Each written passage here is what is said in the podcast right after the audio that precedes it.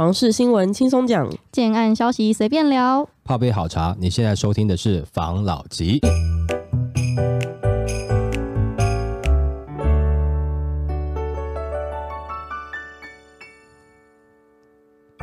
关心你的房事幸福，我是房老吉，我是大院子，我是茶汤会。今天呢，想要来聊，不知道大家新年过了，新的一年来了，相信领完年终，想走的也走了，腿软的留下来的还是继续留了。那我们今天就来分享这个新闻。眼看中年同事被资遣，八十二年首购男冲千万宅，坦言升息压力大。陈先生说，当初买房是因为家里可以出借百万投期款，也因为当时发生任职的科技公司有一个近五。五十岁的中年主管突然被资遣，让他防范未来。他当时二十八岁，然后他就思考：如果我背房贷三十年，缴清贷款的时候只有五十八岁，如果再更晚一点购屋，未来还款的能力一旦出现巨变，自己能承担的风险就更大。那他也说，周边八年级生买房的不在少数，但多半还是由父母支持投期款，子女背贷款。那根据央行公布去年十二月新增房贷利率，五大银行新乘坐房贷利率涨至。一点八六四 percent，连十三涨，并且创七年新高。那其实生生不息的确有感。那陈先生他年收约六十万元，换算每个月固定薪资是五万元。那他也相当节省，不外食，都简单在家自己煮。一个月含水电生活费可以控制在六到八千元。不过他的房贷从青年贷款利率的一点一九 percent，看到近一起缴款利息来到一点八五 percent，实际付款金额每个月增加近三千元。他说一个月多。多付三千元，对生活成本已经是过去一个月生活费的一半，而且仔细算，一年下来就多付了大概是三点六万元。说压力不大也是骗人的。不过他后来转念一想，这就算是将过去两年房贷低利率的红利吐回，这样想好像就不这么痛。那专家就表示，经历过升息循环，贷款千万元，一年代价就需多支出一支 iPhone 手机，对购屋族的确有感。不过观察二零二三年房市走向，已经从高档进入。盘整修正，自住客在这种时机下，反而比较容易挑到条件好且不用追高的房子。所以他这个新闻呢，其实是在鼓励我们早点买房子，这样还款你比较不会有那种突然巨变，然后自己承受不了的状况。对，他是希望你如果说还款能够还快一点点嘛，但是这个也是个理想值嘛，就是说如果你能够还快一点，你干嘛不想？你希望还款稍微慢一点点，你当然是希望多一点点的时间去培植自己的实力嘛，多赚点钱嘛，等等之类的。这个没有说。一定好啦，这都是选择啦。那早知道的话，这种东西都是虚幻的。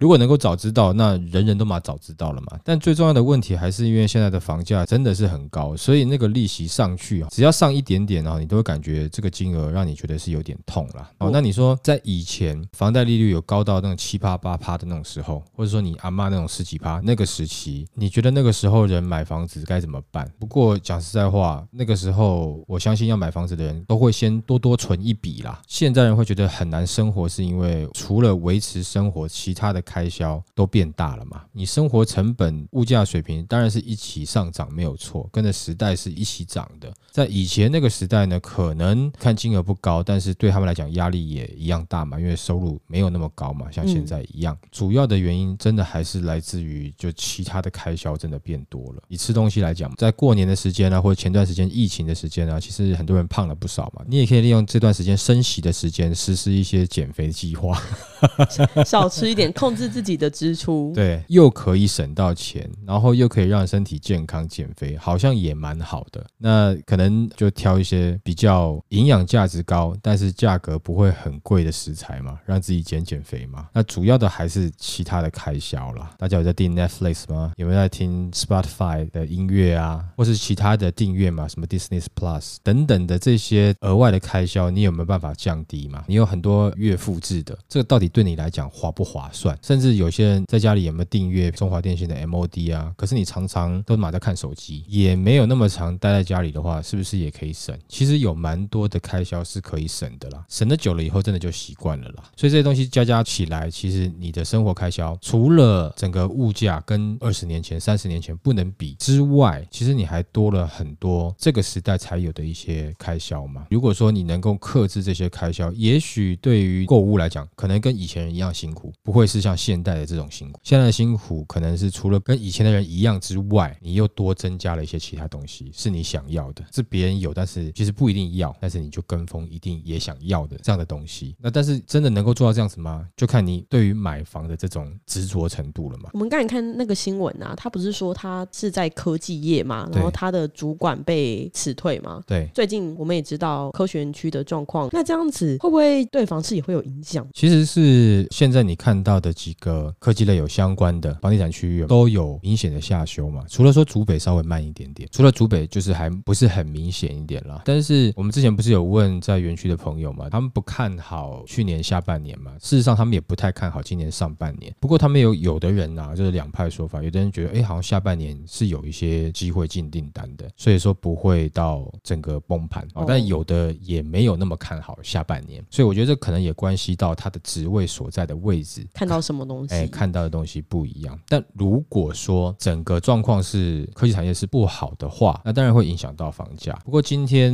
美国联准会的主席他在开会的过程中，听起来好像是微微有点鸽派的意思。他的说法有点像是他的通膨感觉在一段时间就可以控制住，他现在已经是控制住的起点了。那是不是在今年下半年呢，会有可能停止升息了？先不讲会不会降息，那这样子可能对于市场的预期心理又会好一点点。虽然说还没有热钱啊，但是会有预期心理是哦，好，通膨结束，或者是通膨控制住，那慢慢经济要回来了。那这个现在都还说不准啊。那只要有这个预期的心理的话，可能你房价下跌的时间没有拉得够长，它下去的就不够快嘛。炒作是这样，然后涨上去真的是短期炒作，你有热钱的时候上去蛮快的，下坡你需要一点点时间让它慢慢下，因为只要持有的人花了这个钱，都有一份不甘心呐、啊，所以那个下跌会比较慢。一些前辈讲说，可能预期十趴到十五趴的房价下修，如果遇到经济状况回稳了，那有可能大概就是在五趴上下了。不过不管怎么样，现在在各个区域的房价其实都是有下修，就是以平均来看啊，你不能用单一个案看，整体平均来看，其实都是有下修，起码都有五趴啦，五趴七趴左右啦。目前看起来，你可能还是可以去看房子啊，但是进场的时间目前感觉上还是在下半年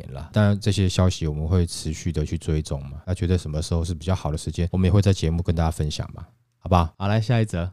投资客跑光，建案现场吹冷风，业者笑了，比预期好很多。在政府打炒房氛围下，加以寒流来袭，民众多往中南部避寒出游。北台湾建案现场来人不若以往热络，不过业者指出，成交状况比预期好。在这个时机点还出门看房的，都是诚意度比较高的刚性需求买方。尤其平均地权条例将有不溯及既往的日出条款后，买方因为多了购买预售屋的弹性较为安心，又因属自住型，从预售至成屋后，至少七到八年后才会考虑出售换屋，资急届时房价一定更高，因此购屋的接受度便提高不少。每样东西都在涨，房价也不会因为条例通过就不涨。尤其条例通过后，市场变得较健康，减少了人为操作空间，买方都很理性看待房市未来发展。从世界经济脉动趋势来看，绝对是越早买房越有利。那中国今年将大力推动基础建设，乌俄战争还在打，美国则在讨论利率下调的时机，在缺工问题未解，原物料成本恐增加下，未来势必会反映到房价上。那专家则认为，今年的房市将持平，不会再追价。至于是否下跌，则看区域表现。过去投资客多，房价支撑力不足的地方较有可能，但北台湾也因主要为刚需市场，现阶段虽难涨，但也不易跌。春节不是十天吗？我知道台南有一个暗场，他们初三就开工了，原因是因为他们要签约。的确啊，这次的平均地权条例，没错，简直是市场的一个最好的广告。从它原本有可能会比较严重的影响到预售的市场，到现在它变成是市场的好像一个红利啦，赶快来买一买，不然的话到时候就会溯及既往。对，赶快赶在它开始之前签一签。这样子的状况下的确是。有一些人会愿意去看房子的，没有错。因为我买了，我多了一个可以阿收比的空间嘛，就是说我万一我真的在交屋之前我想要卖的话，我可以卖嘛，你多了一项选择嘛。那对于有一些真的可能看很久的，或者是想要下手的一些人，他的确会有一个像是催票的作用了。那像这样子的状况，会不会变成说上半年这样子，可能说有的案场还在签约嘛，卖的蛮好的，然后影响到房市价格的下修？我觉得其实也是会啦。上述讲的有些专家讲，或是业者讲的，其实现在就是稍微在开心的。不过有的时候也是听一听啦，自己感受一下啦。尤其在去年我们三月份开始讲说，房市在下半年会冷静嘛，那时候一开始可能也没有几个人这样讲啦。但是看到的状况，事实上真的是在下修。可是上半年那个时候的新闻是怎么样呢？好，大家就可以回到过去我们之前的集数去看一下了嘛。那在包含前一段时间，不是说房市冷静了吗？也是有业者说房子其实还是不够卖嘛，所以有些东西你可能听听就好，因为尤其是业者方的，他当然还是不希望这个市场是热络的啦。不过事实上呢，这一次没有像之前想象这么严重。那当然的，法令已经开了一个后门了嘛，就像我们上次开玩笑讲的嘛，平均特权条例嘛，对不对？早鸟优惠嘛，这个法令根本在这个时间点其实看不出来任何抑制的作用。讲实在话，他说现在市场归于。说比较平静啊，短期的投资客不投资是这样子吗？就是你的法令已经开后门了，你这个时候买，你还可以在预售当中，你可以转售，那等于是这个法令在这个时间是没有作用的嘛？你说这个时候已经有影响，让这些短期的不进来，不是吧？不是这个法令的问题啊，是前一段时间在去年下半年房市景气的状况，让这些想要做短期的投机客已经看不到他获利的空间了，或是风险比较大了，他们已经退场了嘛？所以这个又有点点。是张冠李戴的感觉啦，这跟目前这个法令没有任何关系。那现在反而这个法令呢，它不像是在限制，反而是在刚才讲的拉票嘛，希望你哦，你这个时候赶快来，对，赶快来买嘛，这样子有助于到最后让房价都能够稍微下修一下，让更多的人有机会买房子嘛。感觉上好像实施的模式啊，哦，有点是在这一段时间帮倒忙。我们之前讲过嘛，早该去年七月实施不实施，在今年这个选举选得不好以后，突然说好要让它三读通过了。三读通过以后，原本预期说有可能在三月份的时候就会上线实施，现在是变七月。那三读通过之后呢，还开放了后门给人家，所以你在感觉这个法令对于这一段时间来讲，也就是说它真正上线之前的这一段时间来讲，其实有跟没有没什么差别，甚至应该讲说，它好像在这个时候帮市场打了一针嘛，让大家哎，你们不要被去年下半年越来越低迷的氛围。影响讲了，还是来看看房子。那万一在今年的下半年，美国那边的状况开始真的停止升息了，那房市也就稍微回来了。那也就是说，这上半年是他要一个痛苦期嘛，要下跌的一个时间嘛。那政府的这个政策是不是有可能让他上半年的痛苦期跟阵痛期不那么痛，一个舒缓剂，让它平稳过渡到了下半年？那这样子对于购物人来讲，的确你的房价下修的幅度就有限了。不过原本在一些蛋白但可取，房价会下修的状况会比较明显。都是投资客的话，炒到最后找不到买家了，该怎么办？那他最后也是只能陪价销售嘛，因为你的利率一直上去嘛。即使是利率没上去，他也不想走到贷款嘛，他有可能在最后一刻会愿意降价嘛。所以这个是原本就有可能成型的事实了嘛。所以这个也跟这个法令没任何关系。所以他们这一次讲说，业者觉得还好啊，没有想象中影响那么大。的确啊，没有想象中影响的大，搞不好他还会认为说这段时间会比去年。的第四季的状况还好一点点呢。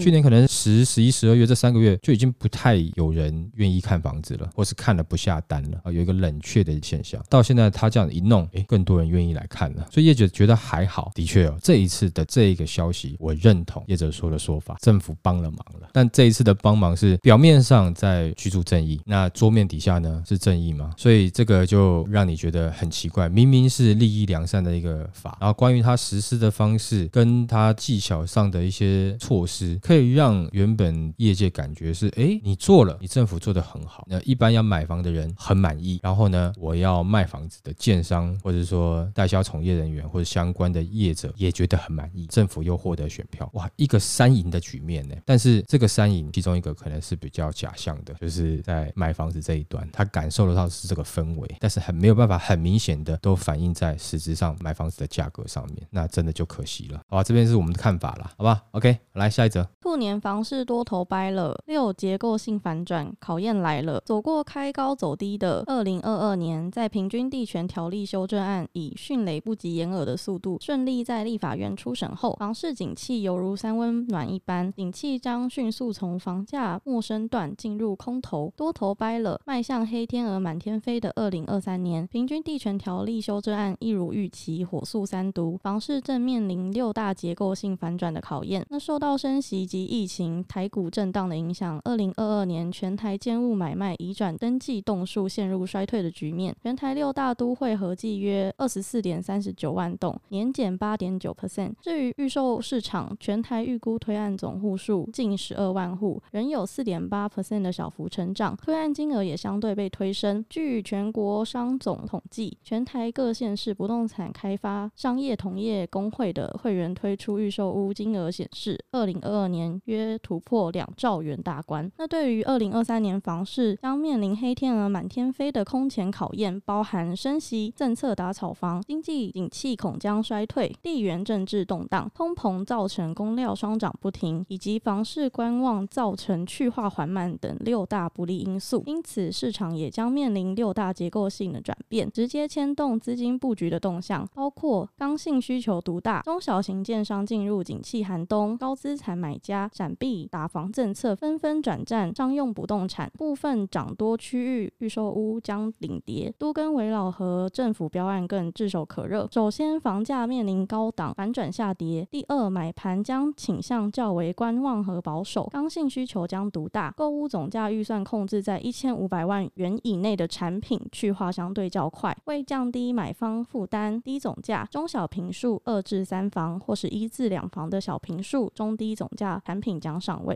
第三，房地产微利时代来临，营建和缺工问题迫使建商的获利明显空间被压缩，中小型建商将进入景气寒冬的考验。第四，平均地权条例修正案修法通过，禁止预售屋换约转售，限制司法人买房炒房重罚，建立检举人制度等新制，恐将使得高资产买家首当其冲。未来不排除部分游资为了闪避打房政策而纷纷转战商用不动产，以寻求资金的保值跟避险。第五，预售市场恐将从领涨地位沦为领跌角色，尤其在部分涨多量大的区域，由于连续两年政策打炒房，尤其利用预售屋财务杠杆操作的短线炒房客，连续祭出央行限贷管制令、房地合一二点零及平均地权条例修正案等，预期部分有财务调度考量的建商可能会采取延后推出预售来因应，短期内恐将出现一波换约潮、逃命潮，带动中古屋市场交易相对活络，尤其是近两年推案量大、房价涨幅快速的区域，高档盘整压力浮现。不过，对于财务结构健全的大型建商来说，底气足够，财力雄厚，在营建成本和品牌力的支撑下，难有降价空间。第六，都更围老和政府标案将更炙手可热。由于土地价格居高不下，加上市况不明朗，建商标的意愿低，未来都更和建和围老重建案件，甚至政府公办都更案、捷运联开案将为更抢手。另外，值得留意的，二零二三年影响房市的变数，将要观察四只灰犀牛的动向。首先，在政策面上，任何政策一出手，打击面都会牵动市场，尤其在打炒房的相关政策上，恐将在二零二四年总统大选之前的选票压力下，不排除持续加码祭出后续的政策。第二，全球经济景气展望下修，俄乌战争恐打延长赛，总体经济已看淡，影响高资产族群和企业资产的布局。第三，市场潜在超额供给，尤其平均地权条例修正案针对预售屋可能祭出限制或禁止换约转让的手段，对于多年来预售屋短期炒作的投资客来说，无疑是放大决的终极手段。在二零二三年初正式三读通过后，一般预期上半年将会是最后一波换约下车的逃命潮的最后大限日，届时市场潜在卖压将明显升高。第四，两岸地缘政治风险在二零二四年大选年将届之际不容忽视。在二零二三年兔年，它的警示啊，嗯，我怎么觉得跟二零二二年差不多？哎，对我也是觉得他前面一段的话是有点废话，因为已经大家都知道这样的状况了嘛。尤其我们在去年已经讲很多了嘛，什么升息啦、战争，对啊，而且他重复了这些话出来。对，可是明明战争已经打到后期了，也不会像之前一开始这么不稳定的情况。对，那这些东西到底是想要表达出什么？他可能就总结一下去年的啦。我觉得总结完去年的已经既有的状况了。那今年呢，其实真的要看看一下，在平均地权条例之后的一些状况，那也会是在七月一号之后比较明显。你这个短期应该真的就不能玩了啦。那但是在这个时间点，很多的转到商用不动产这件事情呢，有没有可能？有可能。我之前不是讲过吗？商用不动产不会像之前一样买办公室、买厂房那样一大堆，不会到像前两年房市那么热络的状况。那只是说有一些有钱的啊，或是说资产比较厚的一些企业，有可能会做这样的事情。但是呢，我也必须讲一点，在以前也有很多这种叫做工业宅，它的广告完完全全就是办公室使用。YouTuber，哎，对啊，但是不是合法的哦。累的时候可以休息。哎，对对，它会有一个休息的空间，然后呢，每一个办公室内可能有的是预留管路啊，有的是直接帮你把厕所做好了。现在也没有什么明火的问题嘛，可能就是 IH 炉这样弄就好了嘛。所以你会感觉它像是住家啊。然后呢，这样子的价格又稍微便宜，你买来自产出租好像都还蛮不错的。所以假设有一些炒房公司把目标转向到这样子的工业违规住宅使用的这种案子去，因为它不会让你知道它是违规，就是说在广告上面，但销售了以后你买下来，你自己要睡在办公室有不行吗？我也不能管你啊，我政府不能冲进你办公室，晚上十点以后你不准待在办公室，你给我回家，不行吧？那像这样状况有没有可能在之后会出来一些这样的案子呢？以以往的经验来看是会有的，而且它的价格会也比较漂亮一点点。像这样子的会是谁投资？如果说我今天是公司行号的话，可能投资这种我就会觉得哎也还不错，因为又是办公室，它是商用不动产，但是它好像又可以来出租给别人使用啊。我租给你的时候，我就会故意问你说你是拿来当办公室哈，但你租了以后你要在里面住在里面，我不管了哈。我现在是租你办公室，你知道吗？知道哈，那我就租给你。所以只要它的成本稍微低一点点，那它的出租获利可能是不错的。那它的位置可能稍微差一点点呐，但是也不至于到太差。像这样子的案子有可能会出来哦。那那如果说你自助客要买的话，那你就多注意了。这种对于你未来要转售的时候，可能就不好买。不好，对，因为它毕竟是工业用嘛，或是商用嘛。那这个对你来讲价格就会比较差一点点啦。但是如果说有的只是买下来做资产，或是说他拿来投资出租使用的话，诶，那他的确是一个可以考虑的方向了。当然讲实在话，因为政令也没办法真的去抓你到底违规使用的程度到哪里，而且通常去买这种案子的一整栋都不太会去检举啊。你真的检举的话，再想办法解决嘛，很多会这样想了。所以这个是以前曾经发生过的。那再来是说，他讲说现在要把很多案子的金额控制在一千五百万上下是比较能。能够比较顺销的，事实上就证明一点，真正台湾多数人能够买房子的价格就是在一千五以内了。没错，那你回顾前面两年，你去追的那个高价，到底有没有必要？就是那么多的台湾人，多数只能负担在一千五百万以内的房价，那你却短期内你在可能蛋白区、蛋壳区，你房价炒到这个之上，或者你的价格是在这个一千五以内，可是你的平数却是小的可怜的这种，你当时。买了这个，你不就是被那个时候的气氛冲昏头吗？你那时候只认为说，我房子买了以后，等一下会有人跟我更高的价格买，你认为房价会无限的上纲上去，在短期内，事实上它会上去，它也需要一点点的时间慢慢攀爬嘛。除非像前段时间那是热钱过多了，突然爆量的炒作，短期内很快上去嘛。但这种状况不是天天有啊。没错，还要中美再一次贸易战才有机会。对对对对，那这个可遇不可求了。好，那真的是有遇到了，我们一开始。也是担心说，那会不会牵动到台湾嘛？你也没有那么多人敢进场嘛。一开始没有想象到我们会这么受惠。对，那等到哎，大家突然感觉哦，那个风向好像是这样子的时候，哎，就开始一窝蜂进场了嘛，就房价就撑上去了嘛，市场会回到真正大家能够负担的，嗯，负担的范围。那是不是像我们之前讲的，房子是卖给他的对象是谁？如果我们多数的对象是只能负担一千五以内的房价，我们的产品大概就会符合这个。那像某些区域，他的房子就特别卖给超级有钱人的，那你会觉得他那个一瓶那么贵，到底在贵什么？对，但是他针对的客群不一样。